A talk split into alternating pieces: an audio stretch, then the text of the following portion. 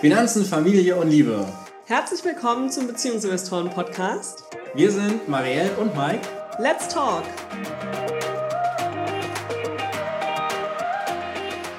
Hallo und herzlich willkommen hier bei den BeziehungsinvestorInnen. Ihr habt es vielleicht auf Instagram schon gesehen. Wir haben heute ein ganz äh, spezielles Thema, eine ja, man könnte vielleicht schon sagen Weltneuheit, aber da kann Max gleich noch ein bisschen mehr dazu erzählen.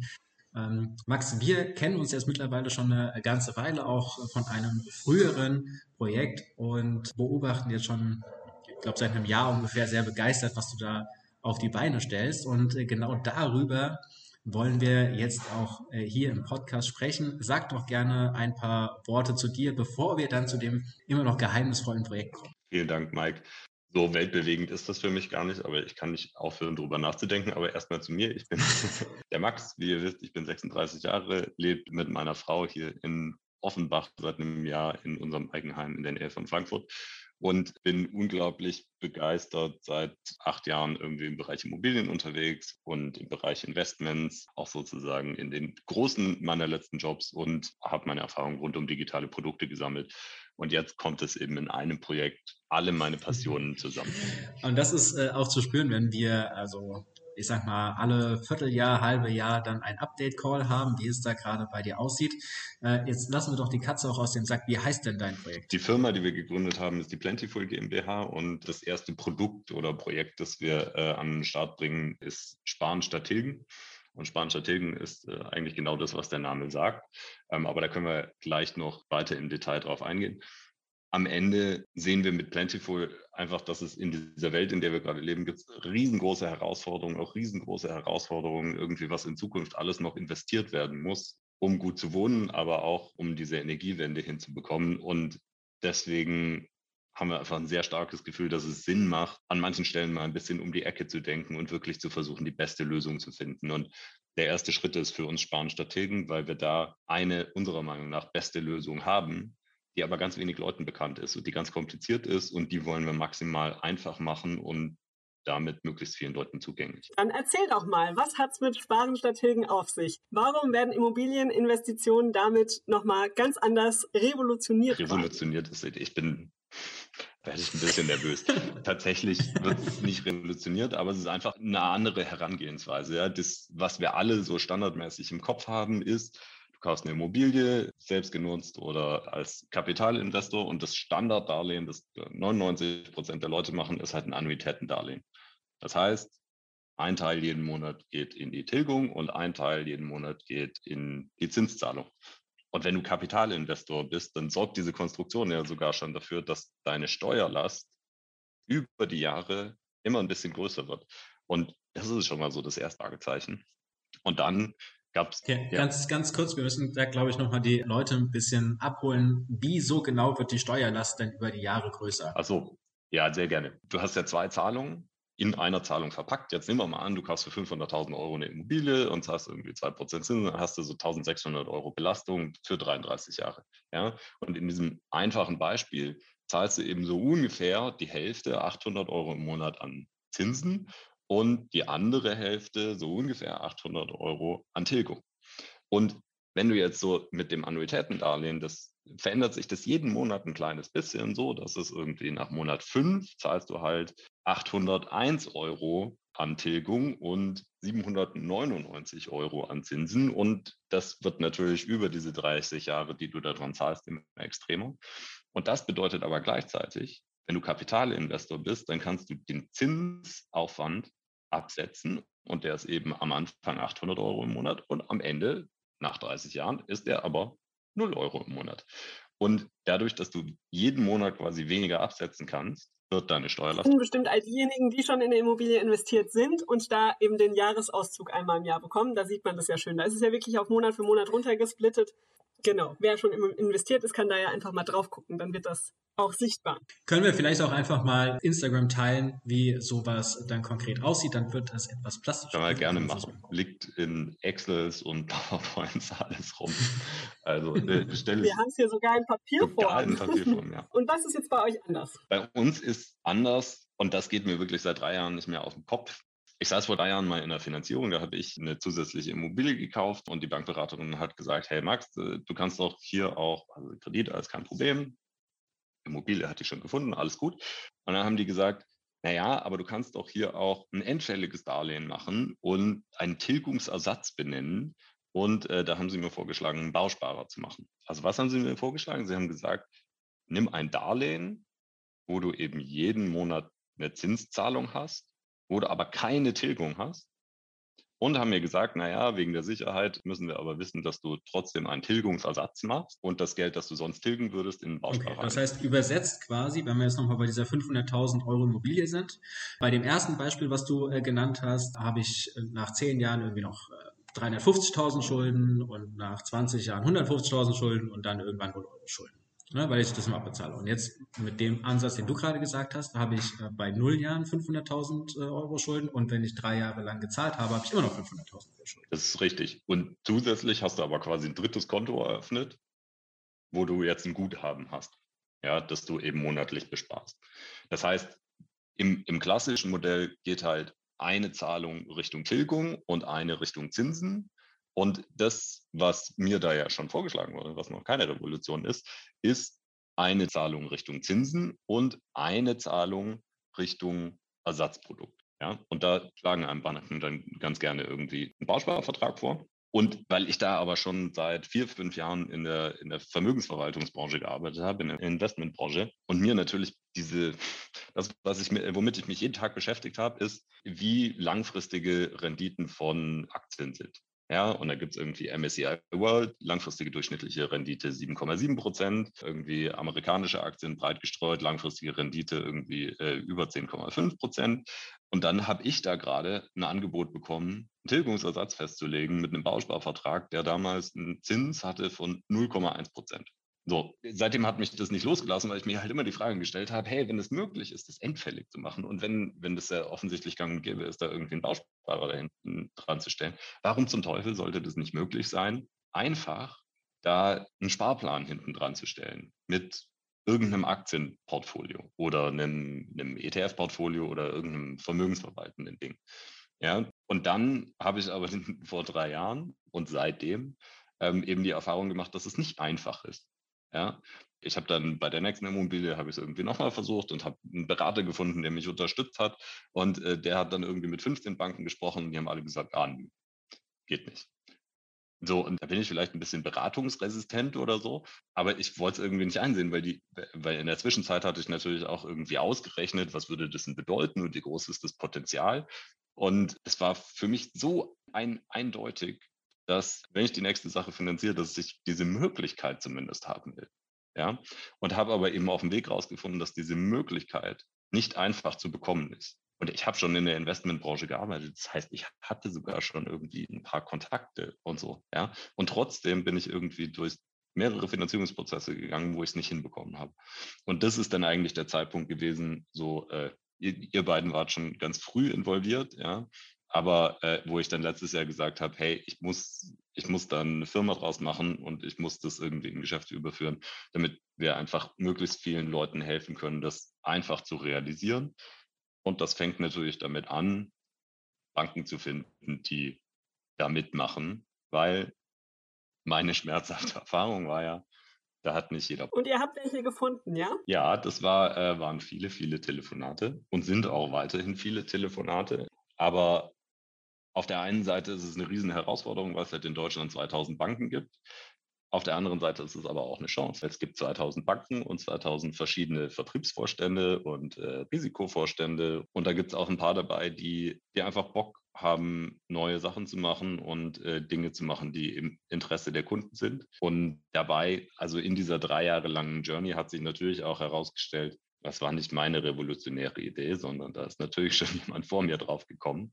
Aber tatsächlich ist es so, dass dieses ganze Thema seit der Finanzkrise so ein bisschen in Dornröschenschlaf gegangen ist. Ja, und deswegen glaube ich, und mittlerweile kann ich netterweise sagen, wir glauben, äh, dass es jetzt halt Zeit ist, diesen Dornröschenschlaf zu beenden und das nicht nur wieder möglich zu machen, sondern es halt auch so einfach zu machen, dass es für viele Leute Spaß macht. Sehr cool. Jetzt hast du ja schon den MSCI World erwähnt und die US-Aktien. Wenn ich mich jetzt entscheiden würde und sagen würde, ich mache das, ich ziehe meine nächste Immobilienfinanzierung damit durch, in was für Produkte kann ich denn dann jetzt investieren über euch? Sind das diese beiden genannten? Sind es Einzelaktien? Was ist es? Was ist es? Die Antwort ist, es kommt darauf an, so wie immer. Es ist, wir sind momentan sozusagen in, in zwei Schritten unterwegs. Ja. Der erste Schritt ist, wir haben jetzt ganz viele Gespräche mit Kunden, wo wir, wo wir noch sehr, sehr individuelle Produkte zusammenstellen. Und in den nächsten Schritten wird es dann wahrscheinlich so sein, dass wir so vier, fünf Standardportfolios anbieten werden.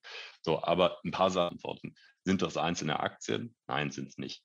Warum sind es keine einzelnen Aktien? Weil da einfach ein höheres individuelles Risiko drin ist. Und dann findest du erst recht keine Bank, die da Lust drauf hat, das mitzumachen. Oder die Bank, die es machen würde, die zwingt dich dann, dass du 6% Tilgungsrate im Jahr hast, weil sie halt deine Aktiensparen nur sehr niedrig einwerten können. Auf jeden Fall immer eine, ein diversifiziertes Investment. Und deswegen rede ich jetzt wahrscheinlich in den Beispielen auch einfach der Einfachheit halber, erstens von diesem lustigen Durchschnittsrendite, weil wir Portfolios bauen, die global in Aktien aufgestellt sind, aber halt mit einem aktiven Portfolio-Management. Das ist der erste Teil der Antwort. Wenn ihr wollt, gibt es auch noch einen zweiten. Ja. So komplex ist es. Meinst du jetzt, der zweite Teil ist dann komplexer? Nee, das ist nur, worin ist es? Das eine ist sozusagen, was ist das Investment? Was ist der Wert, den du einkaufst? Das ist eine Einzelaktie, das ist ein ETF, das ist ein aktiv gemanagter Fonds. Und da gibt es eben verschiedene Möglichkeiten. Und das zweite ist, in welchem Vehikel lieferst du das? Also zum Beispiel für manche Kunden, die da eher steueroptimiert rangehen, könnte es zum Beispiel sinnvoll sein, das in Netto-Versicherungsmantel zu packen ja, weil sie dann die Möglichkeit haben, die Steuerlast später, wenn das Geld angespart ist, sofern sie mehr als zwölf Jahre einsparen, sozusagen zu optimieren. Für andere Leute macht Sinn, dass das eben einfach ein Depot ist, in dem das läuft, also ein Fonddepot, wo dann die verschiedenen Werte drin liegen.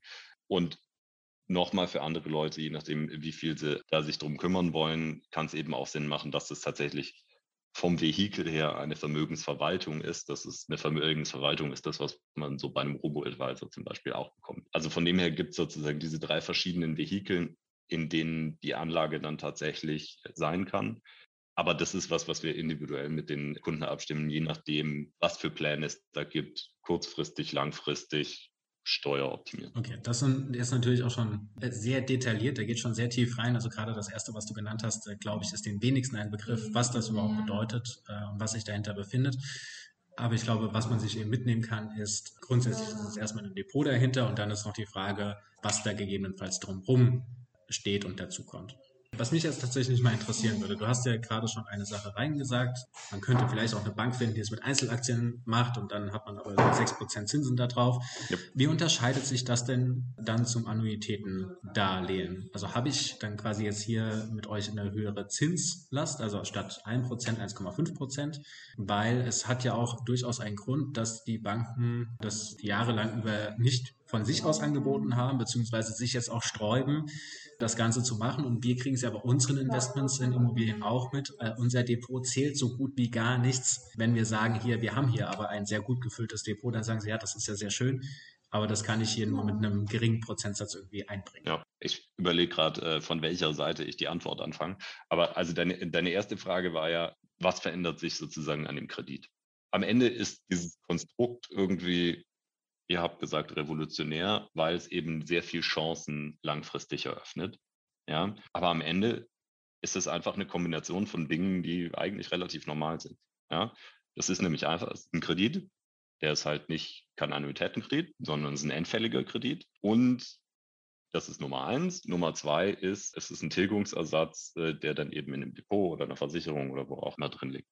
Ja, natürlich so standardmäßig schauen sehr viele Leute sehr stark auf die Kreditkonditionen, wenn sie irgendwie ihre Kreditentscheidung treffen. Und wenn das das Einzige ist, was das irgendwie unterscheidet, dann kann ich das auch total verstehen. Wir schauen viel mehr so aufs Gesamtkonstrukt. Ja? Deswegen suchen wir eben vor allem Banken, die das Gesamtkonstrukt mitgehen, weil die Chancen da so massiv höher sind. Deswegen haben wir aber eben nicht 400 Banken meistens zur Verfügung, sondern nur weniger. Und das kann natürlich dazu führen, dass da mal ein höherer Zins sozusagen am Ende rumkommt, als jetzt der allerbeste, der aber das Konstrukt nicht möglich macht. Das heißt, das ist schon eine Möglichkeit. Und es kann auch sein, das kommt sehr stark von der Bank abhängig, dass eine Bank sagt, oh, wir nehmen da jetzt irgendwie nochmal 0,1, 0,2 Prozent Risikoaufschlag einfach für das Konstrukt. Ja, also unterm Strich gehen wir momentan nicht davon aus, dass wir den aller, allerbesten Zins, wenn man einfach nur sozusagen auf den Zins schaut, unseren Kunden bieten können. Aber das ist auch der Grund, warum wir alle unsere Vergleichsrechnungen, da rechnen wir das Sparen statt Tilgendarlehen immer schlechter als sozusagen normales Darlehen, einfach damit, damit wir dem Rechnung tragen. Das war die erste Frage. Ne? Und die zweite Frage, die ich verstanden habe, ist, was macht es mit meiner monatlichen Belastung? Ja, weil klar ist, also da verändert sich gerade sowieso viel. Bis vor so sechs Monaten war es ja durchaus noch möglich, mal ein Darlehen abzuschließen und ein Prozent Tilgung festzulegen. Ja, dass so gerade so Kapitalinvestoren, die maximal irgendwie auf Cashflow orientiert waren, die haben das da manchmal gemacht. Und in dem Modell ist klar, dass wir eigentlich Sparraten, die dann in das Investment gehen, eher sehen wollen, mindestens zwei Prozent, eher zweieinhalb, noch besser drei, ja, damit auch die Bank entspannt ist. Wir haben schon Kunden, da ist es auch mal mit zwei Prozent realisiert worden. Aber gerade verändert sich relativ viel und die Banken ziehen die Kriterien erst nochmal an. Das heißt, wenn ich in der Lage bin, zwei, zweieinhalb Prozent Zinsen in Kauf zu nehmen und dann nochmal sozusagen zwei bis drei Prozent Tilgungsersatz, also wenn ich fünf Prozent Belastung stemmen kann, dann ist es auf jeden Fall ein Modell, was für mich super spannend sein kann, weil es eine ziemlich große Upside gibt. Und mit wem schließe ich dann eigentlich den Vertrag, wenn ich mich jetzt an euch wende? Bin ich dann Kunde von Sparen statt Tilgen bzw. Plentiful oder bin ich dann Kunde der Bank? Und was ist eure Rolle? Genau. Als junges Unternehmen muss man sich natürlich genau überlegen, was die eigene Rolle ist. Aber das schließt so ein bisschen an, an den letzten Punkt an. Es sind ja drei Dinge, die du tust. Ja, also Normalerweise geht einfach irgendjemand zu einem Finanzberater oder einer Bank und schließt einen Kreditvertrag ab. Und den Kreditvertrag hat die Person dann aber auch mit der Bank. Also am Ende wirst Marielle du, wenn du sagst, äh, du machst das für eine von euren Immobilien, ähm, hast du einen Vertrag mit der Bank, Nummer eins. Aber du hast eben zusätzlich noch einen Vertrag über ein Investment sei das jetzt das Depot oder sei das die Versicherung oder was auch immer es ist. Aber du hast eben zusätzlich noch ein Depot und üblicherweise wirst du da auch ein neues Depot anlegen wollen, weil die Verbindung, die sozusagen zwischen den zwei separaten Dingen entsteht, die ist eine Verpfändung an die Bank, weil die Bank will natürlich die zusätzliche Sicherheit und dementsprechend ist dann das Investment eben auch an die Bank verpfändet. Ich glaube, so vom Technischen haben wir das jetzt alle äh, einigermaßen nachvollzogen, was äh, genau passiert. Was mich jetzt tatsächlich noch interessieren würde, wir haben schon so ein bisschen über die monatliche Belastung gesprochen, gegebenenfalls auch so ein bisschen über das finanzielle monatliche Risiko, sage ich mal, ne, was da auf mich zukommt, dass ich das ja auch tragen muss. Was habe ich denn am Ende unter dem Strich davon? Also du hast ja schon so oft betont, ne, die Upside ist so hoch, der Mehrwert ist so hoch, für die, für die Leute das ist hoch. Aber was heißt das denn konkret? Was ist denn dann die Upside? Ich kann es einfach mal in diesem 500.000 Euro Beispiel von vorhin darstellen. Also wenn, wenn wir bei dieser 500.000 Euro Immobilie ist, sind jetzt irgendwie äh, ein paar Wochen alt, das verändert sich noch ein bisschen, aber wir bleiben mal dabei. Also ich habe eine 500.000 Euro Immobilie, ich habe 2% Zinsen und 2% Warenstrategien Tilgungsersatz. Ja, dann ist das vergleichbare Annuitätendarlehen mit einem bisschen besseren Zins, 1,7 Prozent und 2,3 Prozent anfänglicher Tilgung. Das läuft eben zusammen raus auf so eine Belastung von 1800 Euro im Monat und das eben 33 Jahre, weil so lange braucht es, bis es vollgetilgt ist. Ja? Und wenn wir jetzt in dem Beispiel bleiben, dann habe ich in dem Sparen-Strategendarlehen und in dem Annuitätendarlehen ja die identische Belastung im Monat. Ja, und das ist das, was wir uns eigentlich auch anschauen wollen, weil das, das unser monatlicher Cashflow, das ist das, was uns wirklich interessiert. Ne? So. Und wenn ich jetzt diese 500.000 Euro Immobilie mir über 33 Jahre anschaue, weil wir sind ja langfristige Investoren, dann muss ich mir natürlich anschauen, was passiert mit dem Investment in der Zeit und dann den Vergleich ziehen, was ist im Annuitätendarlehen und was ist im Sparstrategendarlehen. Und wenn ich mir das über diesen sehr langen Zeitraum, 33 Jahre, anschaue und ich gehe mal davon aus, ich habe 5% Durchschnittsrendite, wenn man es mit 7,7% durchschnittlicher Rendite MSCI World gar nicht so wahnsinnig optimistisch ist. Also wenn ich diese 5% Rendite annehme, dann habe ich am Ende von den 33 Jahren beim Annuitätendarlehen bin ich fertig. Haus gehört mir. Ja, beim Sparen statt Tilgen kann ich sagen, nach 33 Jahren, ich tilge alles, Haus gehört mir und dann habe ich aber noch 240.000 Euro übrig, wenn die Wertentwicklung im Investment 5% ist. Wenn die Wertentwicklung im Investment 7% ist, dann habe ich das Haus, gehört mir, keine Schulden mehr und ich habe noch ungefähr 450.000 Euro on top. Also das ist so das, was man sich ganz schwer vorstellen kann, aber über diese langen Laufzeiten wird der Hebel aus dem Zinseszins einfach enorm. Ja, und das ist sozusagen die erste Excel, die entstanden ist irgendwann vor drei Jahren oder so, wo ich mir das angeschaut habe und gedacht habe, oh Scheiße, warum mache ich das nicht? Warum macht das nicht jeder? Ja, es ist halt auch so spannend, gell, weil ETFs jetzt zum Beispiel in aller Munde sind und viele Leute sagen, für die Altersvorsorge machen sie das langfristig, sparen da über Jahre ihre Sachen an. Da gibt es ja schon die ganzen Rechnungen, wo das dann hinführt. Aber gleichzeitig haben halt viele Leute ihr Eigenheim oder auch andere Immobilien, die sie so zur Kapitalanlage haben und da geht jeden Monat das Geld rein und es ist einfach weg am Ende, gell? Und anstatt bei euch kann es dann halt weiterarbeiten. Das ist schon echt sehr charmant, die Idee. Aber natürlich werden manche auch Angst haben und sagen, was passiert denn jetzt, wenn es nicht die 5% ist? Was mache ich denn dann? Lass uns das mal ganz kurz zurückstellen. Die Frage habe ich auch. Ich würde aber gerne noch eine andere äh, Frage vorab stellen. Und zwar hast du gesagt, mit dem Sparenstrategen habe ich am Ende eine Auswahl.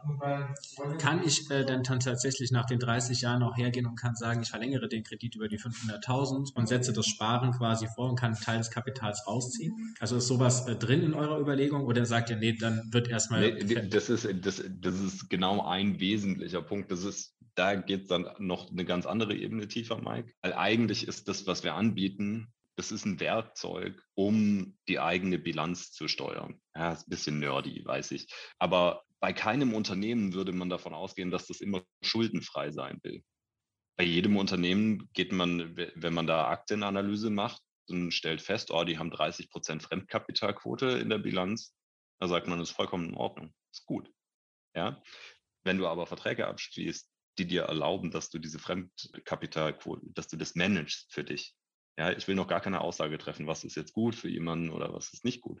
Aber du kannst eben mit den Schulden arbeiten. Zum Beispiel in der aktuellen Phase. Wir haben 7% Inflation. Ich kann aber momentan noch sehr guten Immobilienkredit bekommen für 2,5 Prozent. Ja? Also ich habe da in mein persönliches Gesamtportfolio Max, habe ich damit, das ist jetzt wieder nerdig, einen ein Risiko-Hedge gegen Inflation eingebaut. Äh, genau, um das, um das mal äh, ganz kurz übersetzen, was Inflations- oder ein Hedge ist, ist an der Stelle der, der Realzins, den die Person hat oder den die Person dann zahlt, ist natürlich den Zins an die Bank minus der Inflation. Und äh, da kommt man dann äh, zum Beispiel jetzt bei dem Beispiel von 7% zu 2,5% dann auf irgendwie 4,5%, die einem äh, zugute stehen, ne? also die man quasi an Wertentwicklung noch da zusätzlich der Kredit abbezahlt wird. Und das ist natürlich eine sehr komfortable Situation. Die Leute wie wir zum Beispiel, die noch einen Zinssatz von unter einem Prozent haben, die profitieren jetzt tatsächlich da an der Stelle von der Inflation. Genau, und das ist, glaube ich, ein oftmals nicht beachteter Faktor, warum so eine Immobilieninvestition wahnsinnig spannend sein kann und warum sie dich über die lange Frist dir auch sehr gut beim Vermögensaufbau helfen kann. Da muss man aber irgendwie so ein paar Grundüberzeugungen haben oder eben nicht haben. Ich zum Beispiel bin sehr überzeugt für meinen Vermögensaufbau, dass die europäischen Staaten, die sind gerade alle so stark verschuldet, dass es für mich ein sehr, sehr realistisches Szenario ist, dass weiterhin sozusagen die Inflation auf einem Niveau sein wird, das ist über dem Leitzins oder über einem sehr, sehr günstigen Zins. Einfach weil das dazu führt, dass der deutsche Staat, der französische Staat, der italienische Staat, dass die quasi automatisch über die Zeit entschuldet werden. Und dann kann ich den Effekt doch für mich auch nutzen. Ja, jetzt kommen wir natürlich noch zu der Frage, die Marielle gerade schon äh, angedeutet hat. Ich äh, mache das Ganze jetzt und jetzt haben wir in 30 Jahren sowas wie Corona. Genau just zu dem Zeitpunkt, wo ich jetzt eigentlich meine Immobilie abzahlen soll, haben wir einen Kurssturz von 35 50, 70 Prozent im Markt. Was ist denn jetzt? Also das heißt quasi, meine Investition deckt nicht mehr. Wie sieht es aus, wenn es blöd läuft? Genau, meine Investition, die ich getätigt habe über das Depot, deckt nicht mehr den äh, Kreditrahmen. Es gibt sozusagen ein anderes Rechenbeispiel, das wir auch gerne äh, mit euren Followern teilen können. Die Frage ist so ein bisschen, wie wahrscheinlich ist das? Und weil wir uns diese Frage natürlich auch stellen, haben wir uns sogar noch an einem, an einem härteren Beispiel orientiert. Ja, was ihr beide auf jeden Fall wisst, was vielleicht manche Zuhörer nicht wissen, ist, je länger ich im Aktienmarkt investiert bleibe, desto wahrscheinlicher ist es, dass sozusagen meine gesamte durchschnittliche Rendite beim durchschnittlichen Mittel ist. Ja, und nach 30 oder 33 Jahren, wie in unserem Beispiel vorhin, ist das mit einer sehr, sehr hohen Wahrscheinlichkeit so. Ja, deswegen haben wir gesagt, naja, für dieses, was passiert denn im blödsten Fall, nehmen wir uns mal ein, Beispiel mit einer kürzeren Laufzeit. Ja, da haben wir gesagt, 20 Jahre ist ein Zeitraum, in dem kann man, das kann man sich wahrscheinlich noch besser vorstellen. Und wenn wir uns jetzt einfach überlegen würden, wir würden jetzt eine Immobilie kaufen ja, und sagen, ich nehme einen aktuellen Zins, 2,5 Prozent, und ich tilge so 4 Prozent oder so, so dass das Ding in 20 Jahren fertig ist. Einfach abgezahlt. Ja, weil da können wir dann sehr gut vergleichen. Naja, wenn wenn es jetzt am Aktienmarkt mal die nächsten 20 Jahre nicht so gut liefe, was ist denn zum Endzeitpunkt? Ja, und wenn wir jetzt heute dieses 2,5 Prozent Zinsdarlehen abschließen würden, einmal würden wir ein Annuitätendarlehen machen und einmal würden wir äh, Sparstrategendarlehen machen. Dann überlegen wir jetzt mal, was ist, wenn es am blödsten läuft? Ja, und jetzt haben wir natürlich irgendwie 10.000 Szenarien modelliert, irgendwie anhand von langfristigen Durchschnittsrenditen und Volatilitäten und so weiter und so fort. Aber wir machen es mal einfacher, sagen nämlich einfach, was wäre denn, wenn die nächsten 20 Jahre genauso schlecht am Aktienmarkt sind wie die schlechtesten 20 Jahre seit der Aufzeichnung vom MSCI World? Die schlechtesten 20 Jahre vom MSCI World, die haben eine äh, langfristige, also eine Durchschnittsrendite in diesen 20 Jahren von 2,53 Prozent oder so. Und wenn das so liefe, dann wären am Ende von den 20 Jahren von den 500.000 Euro würden nicht 100.000 Euro fehlen oder 200.000, sondern mit dieser Durchschnittsrendite von die, die mieseste in der Vergangenheit von 2,5 Prozent, da würden am Ende 6 Prozent fehlen. Das heißt, im schlechtesten historischen Fall mit aktuellem Zinsniveau wäre ich 6 Prozent schlechter gestellt, als wenn ich das Annuitätendarlehen machen würde. Das heißt, das ist sozusagen meine Downside. Ja, und, und diese 2,5 Prozent Durchschnittsrendite, das, das entspricht sozusagen in den 10.000 Szenarien, das entspricht irgendwie den, den zweieinhalb Prozent schlechtesten Szenarien. Auf der anderen Seite habe ich aber bei 5 Prozent habe ich irgendwie 20 Prozent Upside, äh, ungefähr zwischen 20 und 30. Bei 7 Prozent habe ich 80, 90 Prozent Upside. Und so Gott will, und ich vielleicht nur in amerikanische Aktien investiert bin, also wenn ich so, äh, wenn ich schaffe, sozusagen 10% Durchschnittsrendite zu machen, so wie amerikanische Aktien, dann habe ich mehr als 100% von meinem ursprünglichen Kreditvolumen. Das heißt, Downside ist irgendwie minus 6% gegenüber einem Annuitätendarlehen und Upside ist aber je nachdem, was ich von den Kapitalmärkten erwarte, plus 30, plus 80, plus 110 Prozent. Und das ist für mich dann auch der Grund, warum ich für mich sage, das ist was, das will ich in meinem Vermögensaufbau nutzen. Ob das für jemand anderen ist, muss man eine sehr langfristige Perspektive auf die Dinge haben und muss dann halt auch ruhig schlafen und wissen, dass der Zeithorizont 20 Jahre ist und dass es zwischendurch ganz schön auf und ab geht. Dass man zwischendurch vielleicht nicht reinguckt. Genau, aber das ist gerade genau der Punkt, den du gesagt hast. Ne? Man muss das für sich selbst entscheiden. Also auch alle, die jetzt äh, zuhören und die es interessant findet, äh, informiert euch. Wir packen das in die äh, Show Notes, äh, was es da eben schon zu sehen und gucken gibt. Aber die Information und die Entscheidung, die liegt äh, bei euch selbst. Das ist äh, ganz, ganz wichtig. Ich würde noch mal ganz kurz zu dieser Downside und Upside gehen. Also selbst wenn ich jetzt sage, okay, 6%, naja, es kann in der Zukunft ja doch immer noch mal schlechter laufen. Aber selbst wenn ich sage, hier, wir machen äh, 10% Minus, ne, oder wir, wir verdreifachen und das sagen, es sind minus 20%, äh, selbst dann habe ich ja in der Upside deutlich, deutlich mehr liegen.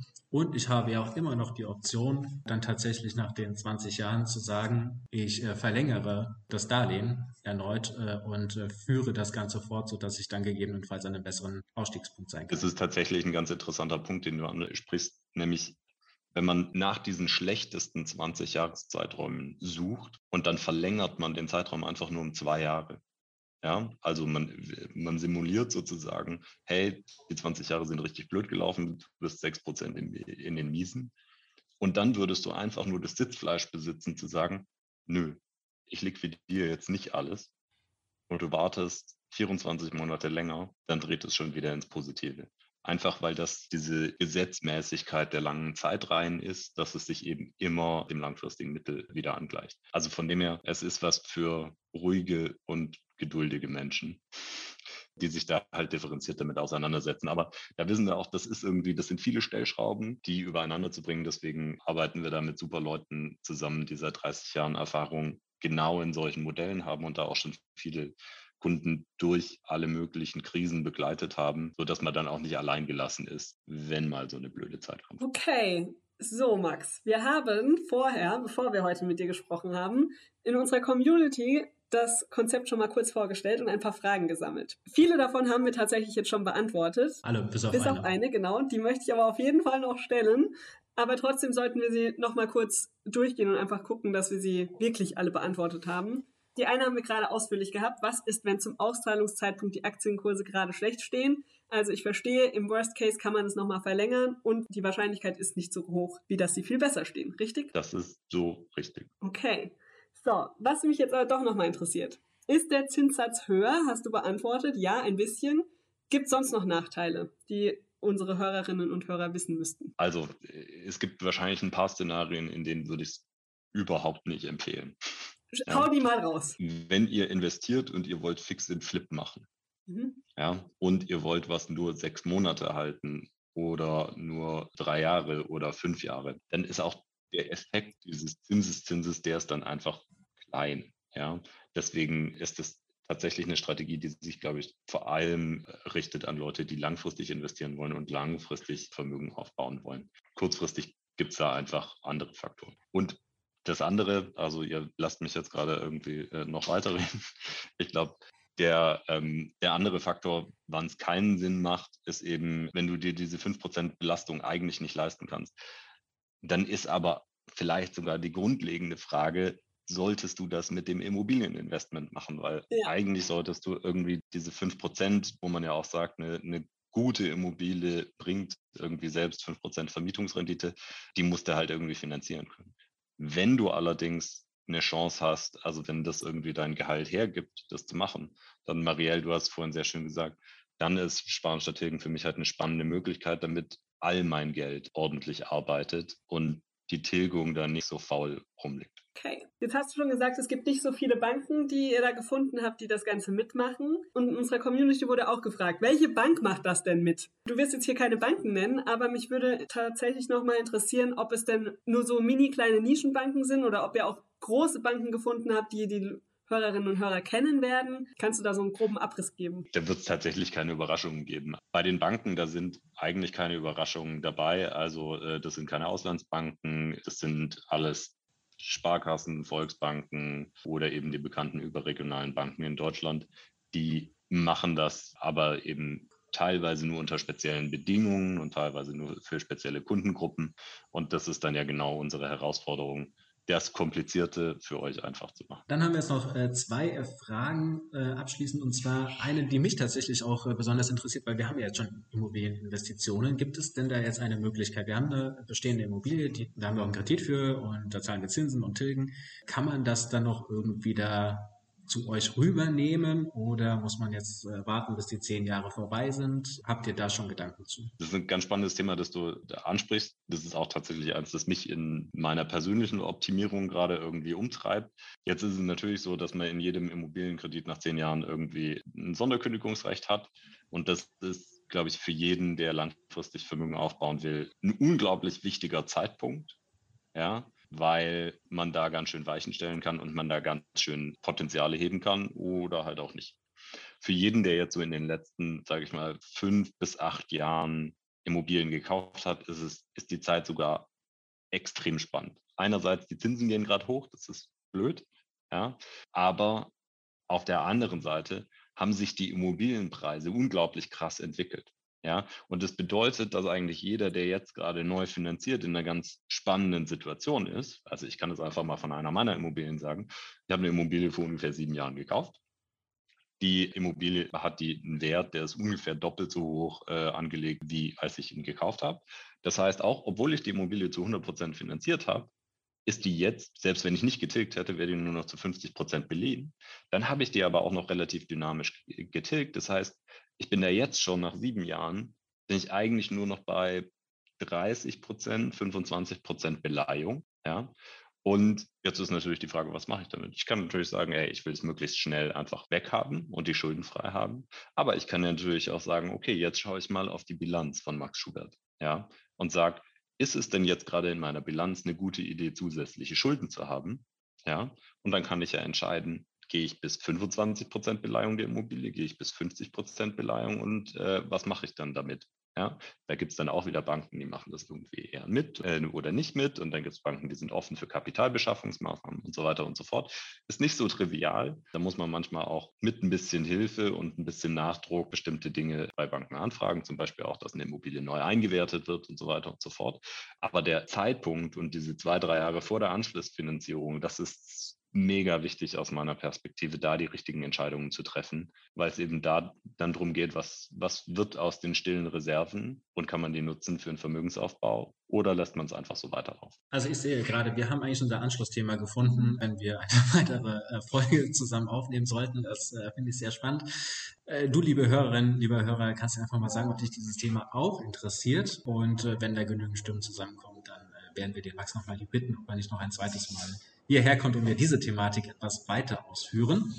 Ansonsten bleibt es nur noch zu fragen, wen es jetzt interessiert, wo erfahren die denn mehr über dich und dein Unternehmen? Im Zweifelsfall gebt ihr einfach Sparenstrategen bei Google ein. Da haben wir es jetzt immerhin geschafft, schon auf der Eins zu sein. Oder ihr geht auf sparenstrategen.de. Da sind wir fleißig dabei, Rechner zur Verfügung zu stellen, ein bisschen äh, Artikel zu schreiben. Und da könnt ihr auch gerne einfach für ein Kennenlerngespräch einen Termin buchen und dann schauen wir mal in die individuelle Situation rein weil wir wissen, es ist schon ein bisschen ein komplexes Thema und da gibt es jetzt noch 35 Sachen, auf die ich gar nicht zur Sprache gekommen bin. Deswegen kommt gerne auf die Webseite, lasst uns gerne sprechen und vielen Dank, dass ihr mir eure Aufmerksamkeit geschenkt habt. Wir sagen vielen Dank an dich, Max, für deine Zeit und all die Erklärungen und Ausführungen. Ich finde, es war sehr, sehr spannend und mal was ganz anderes hier im Podcast. Und ich hoffe, dass es viele motiviert, sich mal damit auseinanderzusetzen, vielleicht Dinge auch anders zu machen und zu hinterfragen, wie man denn seine persönliche Bilanz so gestalten möchte. Vielen, vielen Dank, dass du da warst. Ich danke euch.